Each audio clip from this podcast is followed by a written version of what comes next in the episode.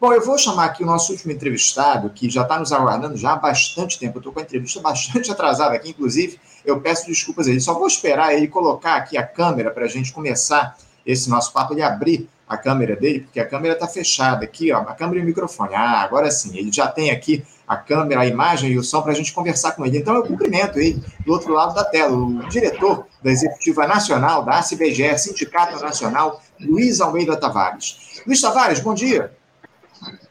Bom dia, bom dia, companheiro, bom dia é, todos os assistentes, todos os internautas do Faixa Livre. É com grande satisfação que retorno, retorno a esse programa e parabenizar todas as né, de todas as cores, de todas as suas tendências políticas, todas as suas opções sexuais da mulher, apesar de que o capital tomou se apropriou grande dia de importância, da, da liberdade da mulher, consideramos que seja de grande valia se começa pela luta né, é, das mulheres pela sua independência, sua independência de corpo, independência de atitudes e, e de grandes lutas.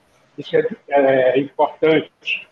É, não adianta a gente comemorar hoje o Dia Internacional da Mulher se amanhã nós ouvimos, temos notícias de novo genocídio, né, que vem aumentando nesse país cada vez mais com essa, é, essa nova política de se ver com a, nesse ano passado, né, o, o, grande índice de mulheres que são agredidas, assassinadas nesse país é enorme. Então, a gente precisa ter essa luta, combater né, a agressão à mulher brasileira, a mulher de todos os dias, a mulher mundial, todas as mulheres de todas as partes do mundo.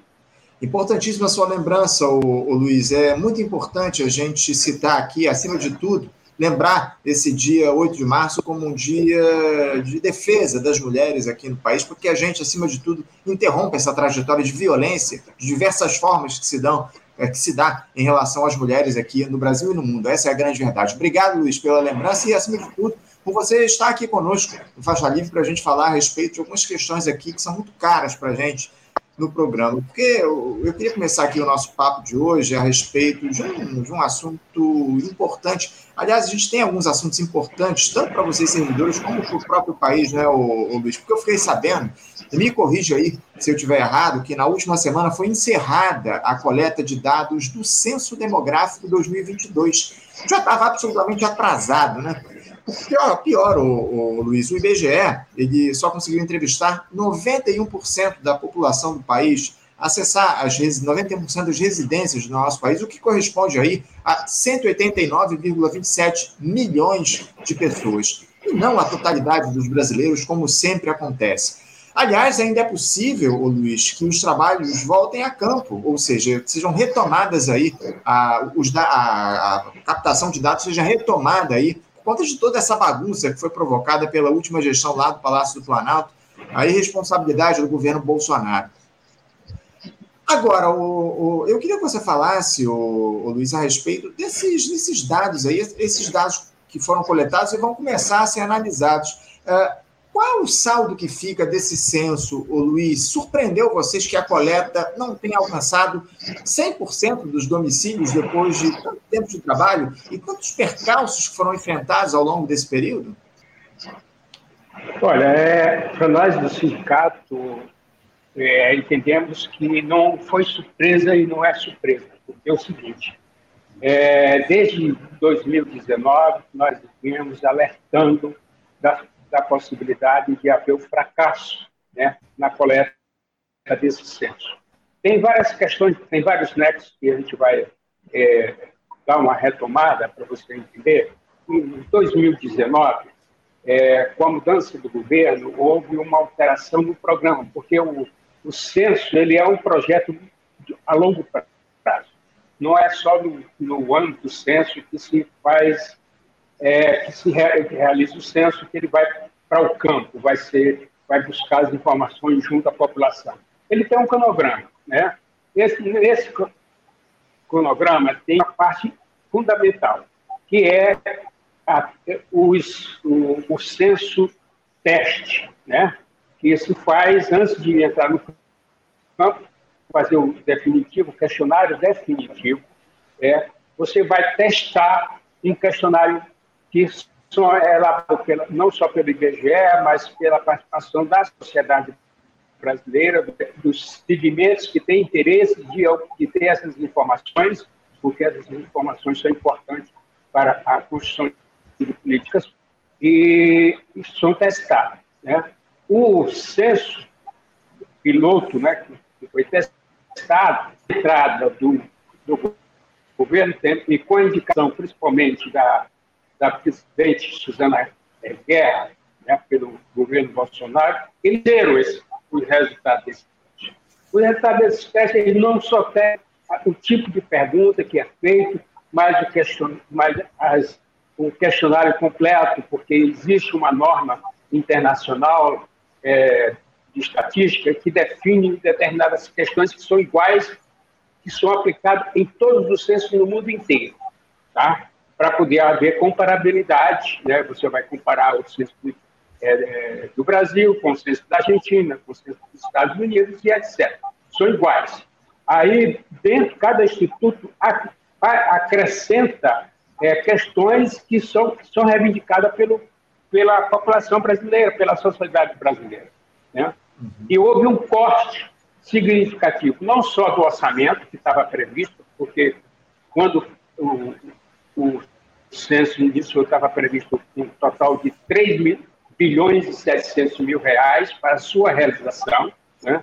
e aí houve um corte é, do orçamento, houve um corte é, das questões que, que, o questionário, principalmente, que tinha questões importantes, como no caso da renda é, de cada pessoa no Brasil, né, de cada brasileiro, para se somar para você ter políticas públicas é, para o segmento determinado da sociedade, quem ganha até um salário mínimo, quem ganha mais de um salário mínimo, etc. A partir daí, houve esse corte que eu, o censo só está captando o, a renda do chefe da unidade do domicílio.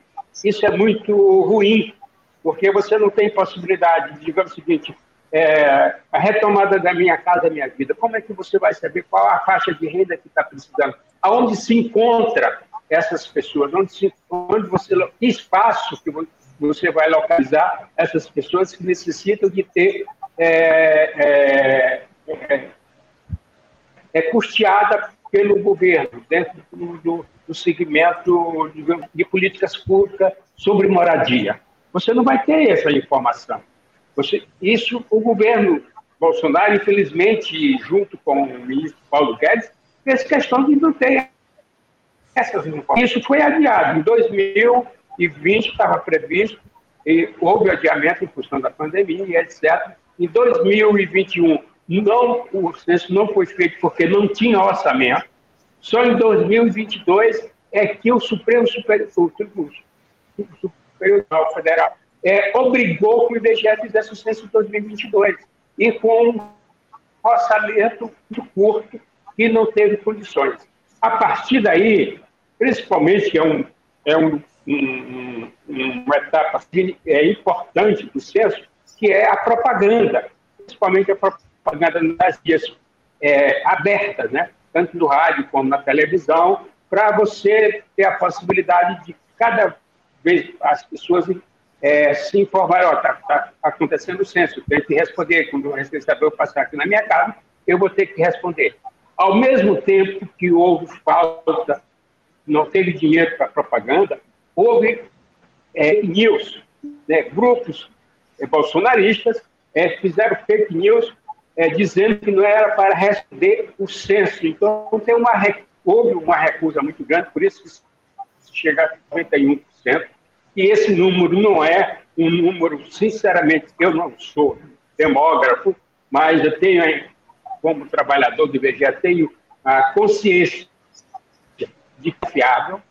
Esses dados não são confiáveis, né, porque é uma, você vai fazer superestimativa, né, de chegar a 100% da população, e a previsão que estava previsto de 100, 210 é, milhões, é, milhões de pessoas residentes no Brasil não vai chegar a esse número. é muito difícil, porque tem uma série de consequências aí, de estimativas, que são é, para a, a, o resultado do censo. Tá? Uhum, sem dúvida. Isso uh, nós já denunci nós denunciamos, desde o caso vem fazendo essa denúncia, e cada vez mais que foi adiado, inclusive agora foi adiado para o dia é, 31 de, de março, né, tentar fechar o censo em 31 de março. Provavelmente não vai se fechar 31 de março, porque não vai alcançar esse índice né, que está uhum. tá previsto para tentar um, um, um, uma estatística, um resultado é, confiável, né, que a sociedade confie e etc. Né? Você está vendo gente, toda hora a crítica no resultado do censo, teve aquele problema que tinha que a direção do IBGE tinha que encaminhar até o dia 30 de outubro a estimativa da a, população é, de 2022, 2022 para a composição do FPM, que é um que isso é importante, né? É, teve a Federação Nacional dos Municípios entrou na, justiça, vários municípios também entraram contra esse resultado, né? E que foi negada, tanto que a estimativa é que se usa para a, o, fundo, o, fundo, de participação dos municípios, para o rateio, não é o resultado do, do estimado de, de 2022. Né? Uhum. Isso traz descrédito a, não só às estatísticas, mas principalmente o descrédito ao IBGE, que durante os seus mais de 70 anos, quase 80 anos de existência, é, lutou muito para ter um patamar de reconhecimento a nível nacional e a nível internacional pela credibilidade de suas estatísticas. Sem dúvida, sem dúvida alguma. Esse descrédito que você coloca em relação ao IBGE precisa ser é, tratado com muita atenção aqui no nosso país, o, o Luiz. Agora, é, eu queria que você falasse um pouquinho mais a respeito do tipo de problema que essa coleta incompleta dos dados pode provocar na análise, Luiz. Explica aqui para os nossos espectadores qual é a maior preocupação de vocês da CBGE nesse sentido? Olha, nós temos ah, muita preocupação. As preocupações é o seguinte, que possivelmente nós não vamos ter dados para o atual governo elaborar políticas públicas corretas. Né? É, isso é muito ruim em determinados temas. Né?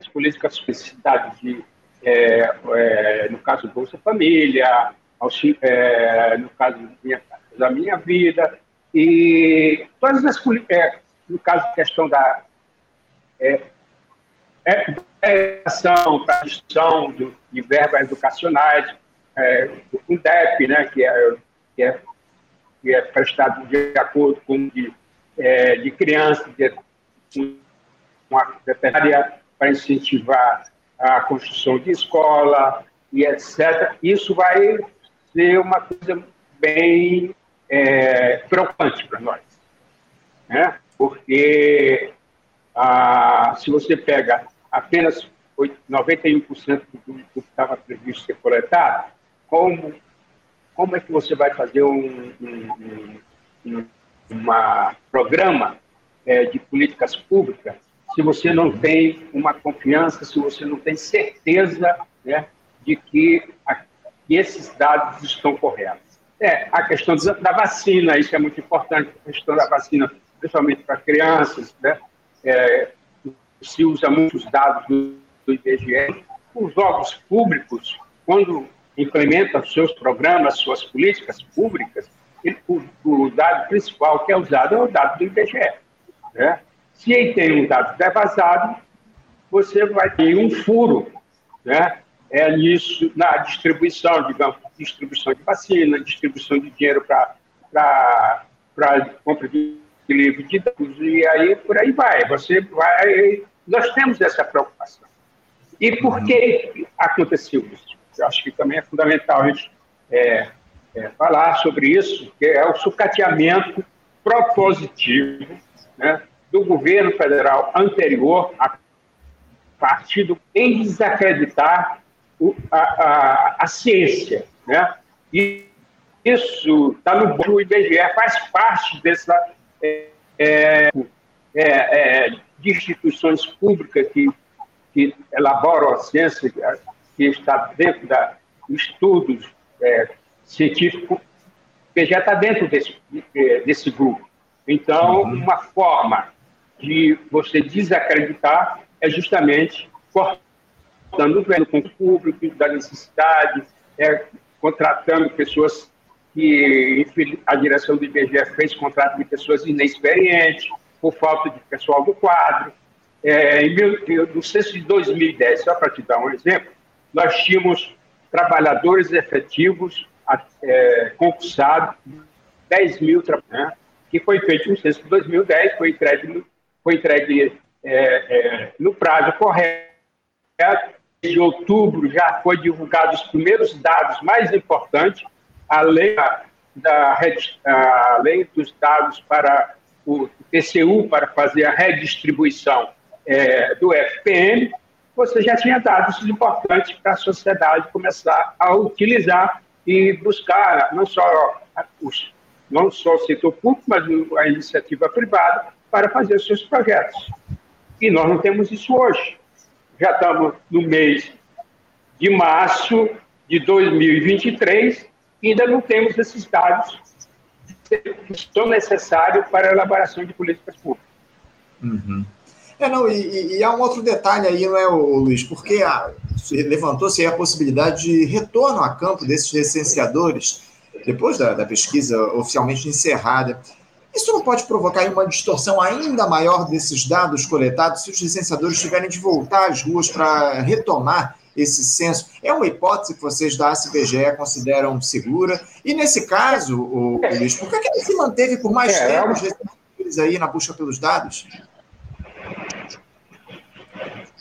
Olha, porque a direção de IBGE, infelizmente, não, não, não, tem, não tinha um planejamento. Toda hora estava criando coisas, chamando o pessoal, os agentes de saúde para fazer recenseamento, é, propondo os recrutas fossem recenseados.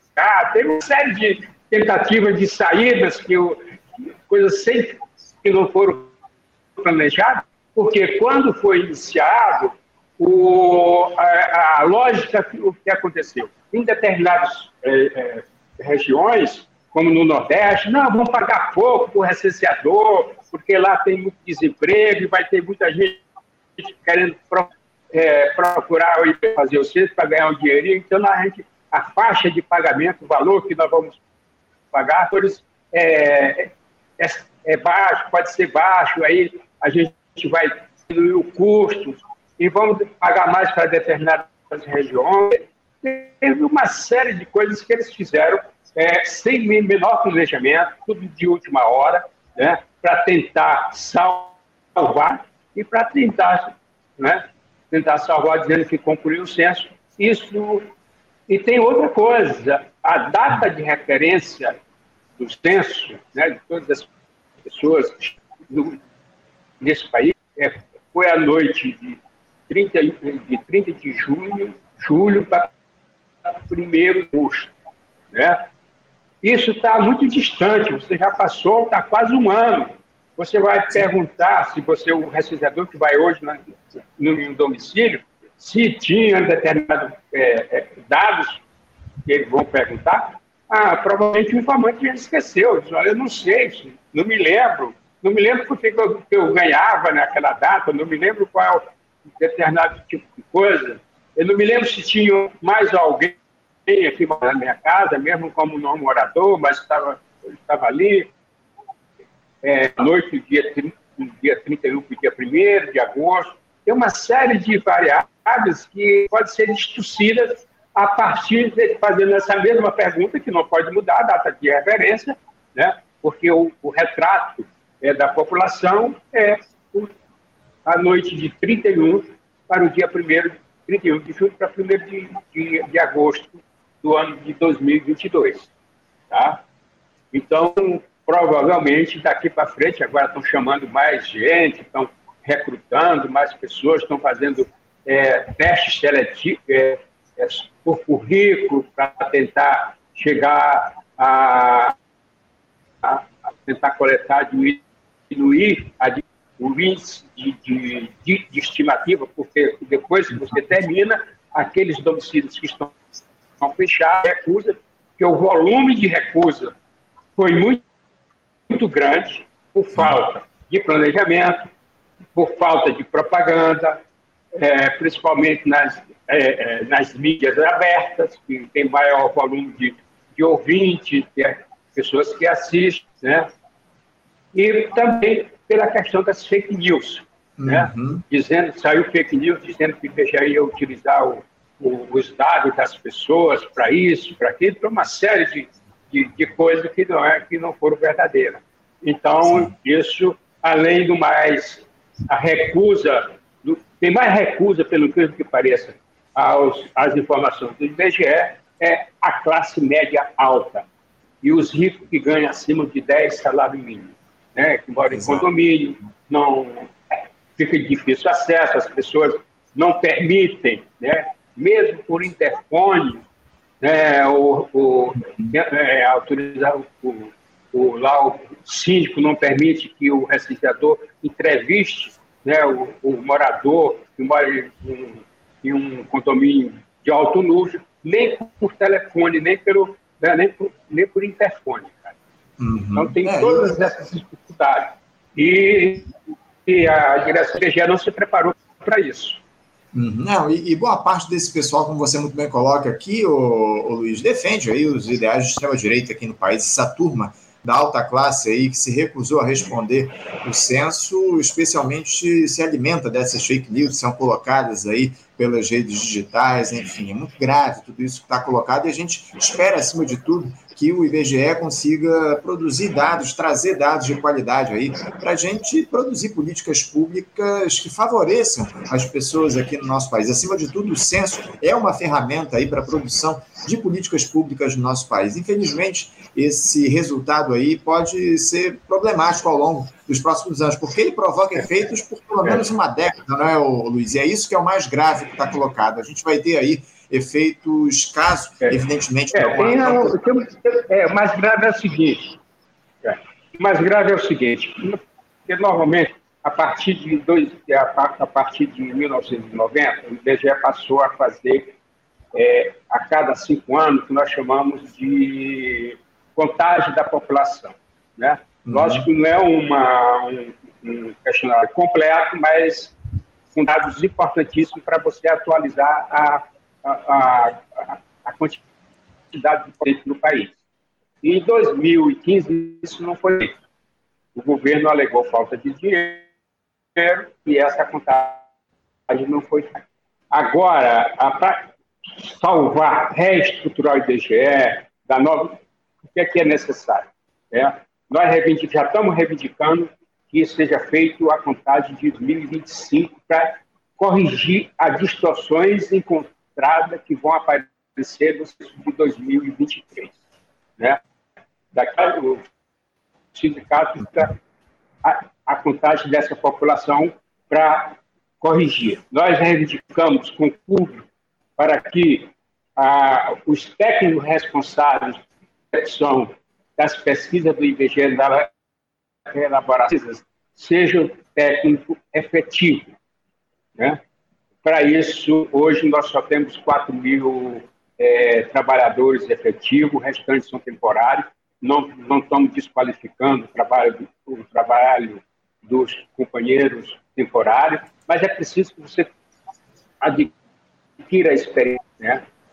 Para você mais tempo de trabalho, com trabalho efetivo, com um salário digno, a possibilidade de você construir, de você elaborar é, estatística é, permanente é muito maior. Né? A confiabilidade desses dados são muito maiores. Né? Uhum. Ele não, se caracteriza porque o IBGE, na verdade, a legislação é, de, de contrato temporário, é, ela está sendo usada distorcidamente pela direção do IBGE. Porque uhum. é, esse, essa, a, a, lei que permite o contrato temporário só era permitido justamente nesse momento. ou no, no censo, né? ou outra pesquisa é, nacional que, que tenha necessidade de ter um maior volume de pessoas trabalhando nela. Aí pode ser usada não para trabalho contínuo das nossas pesquisas contínuas, o que está acontecendo hoje.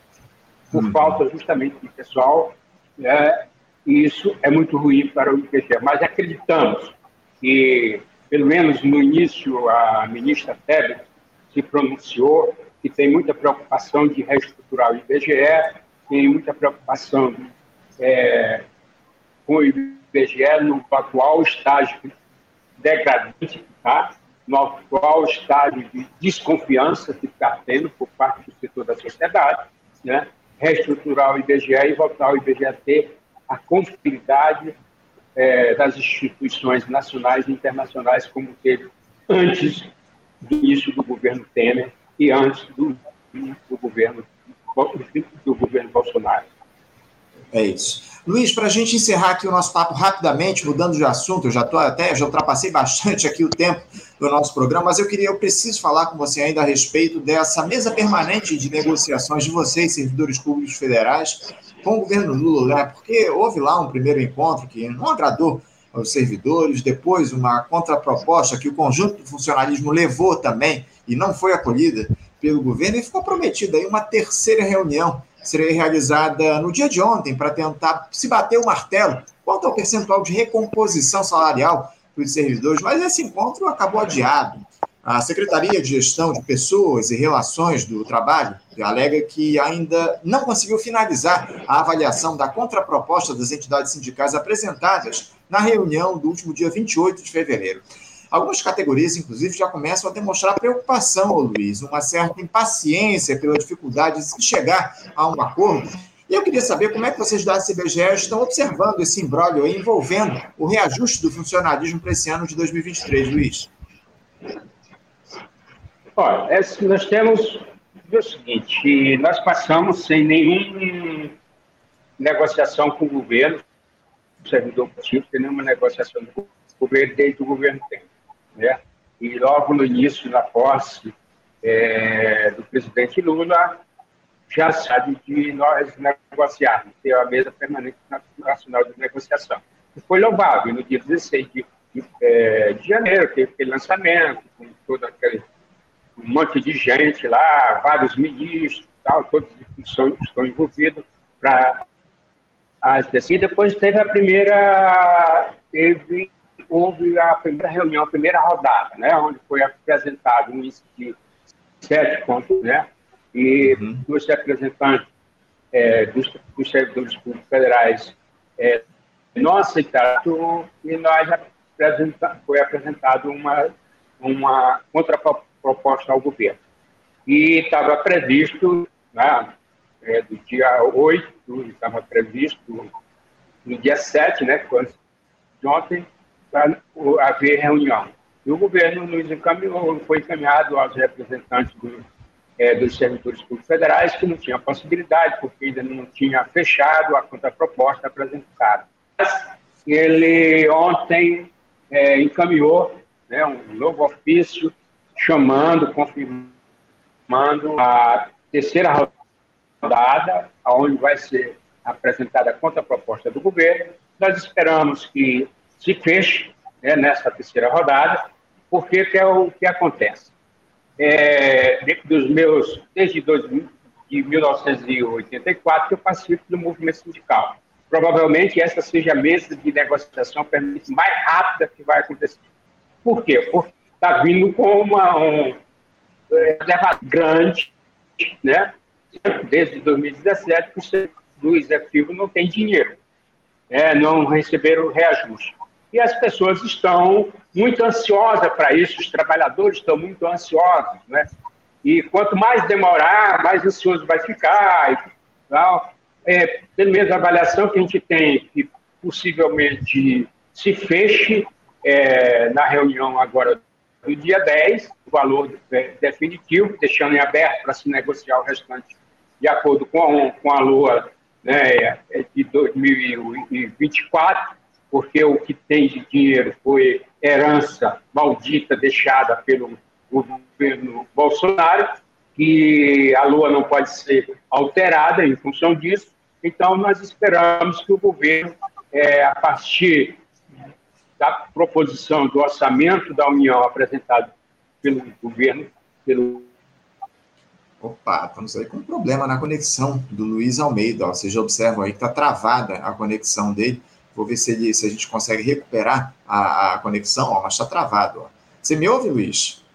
Ó, pois é, tá vendo? Já, já vimos apresentando aí alguns problemas na, na conexão do Luiz. Eu vou pedir para ele tentar refazer aqui a, a conexão para conversar com a gente. Ele falava a respeito dessa reunião aí, que parece que foi remarcada para o próximo dia 10, a reunião entre da mesa de negociação aí dos servidores públicos com o governo federal, que aconteceria no dia de ontem, foi remarcado para o dia. Ah, o Luiz voltou aqui. Ó. Luiz, eu te peço desculpas porque a gente teve um pequeno problema de travamento aqui na tua conexão, mas você falava aí a respeito dessa negociação aí que vai ser, que está sendo retomada. Eh, só para a gente confirmar aqui, essa reunião que estava marcada para o dia de ontem, ela foi remarcada para o próximo dia 10, não é isso? É, isso, está confirmado para o dia 10, né, às 14 horas, junto com o secretário de Gestão de Pessoas, né, Sérgio Mendonça, que vai apresentar a contraproposta é, do governo. E esperamos que se feche isso, né, porque nós estamos com mais, desde 2017, nós não temos, os servidores públicos do Executivo, não tem nenhum reajuste, há uma devasagem inflacionária de 27%, Ó, parece que perdemos mais uma vez aí os problemas importantes aí. Tá, é a LOA que apresentou 11 milhões e 200 mil é, para o reajuste dos servidores, foi deixado, é uma herança deixada pelo governo Bolsonaro. E não, ela não Sem pode dúvida. ser mexida. Esperamos que a, o novo orçamento né, para 2024, apresentado pelo governo Lula, nos seja contemplado, que a gente recupere e essa inflação e mais uhum. algumas coisas é, é, que ele sempre deu, foi o governo que mais beneficiou em termos de aumentos salariais né, e, e concurso público para o executivo foi o período dos dois, dos dois governos do Lula, né? E mais o primeiro ano, primeiro mandato da, é, da presidente Dilma. Então, a Sim. gente espera que, que se encerre né? Porque os trabalhadores estão, estão ansiosos, né? Mas isso vai depender das deliberações que vai acontecer nas assembleias. Não, sem dúvida. A gente espera que haja uma solução para isso. Como você muito bem colocou, a lei orçamentária anual reserva 11,4 bilhões de reais para esse, essa recomposição salarial de vocês servidores, muitas categorias aí, há, há, sete anos sem reajuste salarial, enfim, sem sequer recomposição das perdas inflacionárias ao longo desse último período, a gente tem acompanhado muito de perto esse, esse debate em relação à recomposição dos servidores. Há muitos anos a gente trata disso aqui no programa com uma série de entidades, e a gente espera que agora, no próximo dia 10, na próxima sexta-feira, essa, essa situação tem um fim em relação ao que está colocado para esse ano de 2023. Luiz Almeida Tavares, eu quero te, te, agradecer muito a tua entrevista aqui a nós no Faixa Livre e, e, espero, acima de tudo, que haja uma resolução aí no próximo dia 10 em relação a esse imbróglio que está colocado no que diz respeito à recomposição do funcionalismo federal aqui no nosso país. Luiz, muito obrigado pela tua entrevista, um bom dia para você e um abraço forte. Um abraço forte, muito obrigado. Agradecer muito, a CBG agradece muito a, a vocês que sempre estão nos procurando, sempre estão dialogando com os seus, os seus ouvintes. E até a próxima. Espero que tenhamos, nas próximas entrevistas que fomos convidados a participar, tenhamos boa notícia tanto para o IBGE como para os seus trabalhadores. Tá? É o que a gente espera, é o que a gente espera acima de tudo, e para a sociedade brasileira em geral, porque o, a recomposição salarial para os servidores públicos ela é uma necessidade, inclusive, para beneficiar a população brasileira, acima de tudo, que favorece, favorece aí dos serviços públicos, do trabalho desses profissionais que precisam ser valorizados aqui no nosso país. Bom dia, Luiz, para você, um abraço forte, até a próxima. Conversamos aqui com Luiz Almeida Tavares. O Luiz Almeida Tavares, a gente percebendo que a gente teve um problema, pequenos problemas de conexão, mas deu para ouvir aí a, a, síntese do que ele falou a respeito dessa questão do IBGE. Ele, que é diretor da Executiva Nacional da CBGE, Sindicato Nacional, e trouxe aí para a gente um quadro aí que diz respeito à coleta de dados do censo demográfico, foi encerrada na última semana sem ter sido completada né, essa coleta. Houve 91% das residências aqui no nosso país foram recenseadas e há, problemas aí ao longo dos próximos anos, ao que tudo indica, em relação a, essa, a esses dados aí que não foram integralmente é, coletados aqui no país. Também as negociações dos servidores, nessa mesa de negociações aí com o governo federal, enfim, dado é, entrevista importante que a gente teve aqui com o Luiz Almeida Tavares. Gente, eu vou encerrando aqui o programa de hoje, já passei muito aqui do nosso tempo, agradecendo a audiência de todos vocês e lembrando que amanhã, a partir das 8 da manhã, estaremos de volta com mais uma edição do nosso Faixa Livre diretamente aqui no nosso canal no YouTube. Muito obrigado pela audiência de todos vocês, um bom dia a todos, um abraço e até amanhã. Você, ouvinte do Faixa Livre, pode ajudar a mantê-lo no ar. Faça sua contribuição diretamente na conta do Banco Itaú, agência 1964, conta corrente 03004 dígito 1. Essa conta encontra-se em nome da Associação de Funcionários do BNDES, a AFBNDES, uma das nossas entidades patrocinadoras, mas seus recursos são destinados exclusivamente para o financiamento do nosso programa. Você pode fazer a sua doação de qualquer valor utilizando também a nossa chave Pix, que é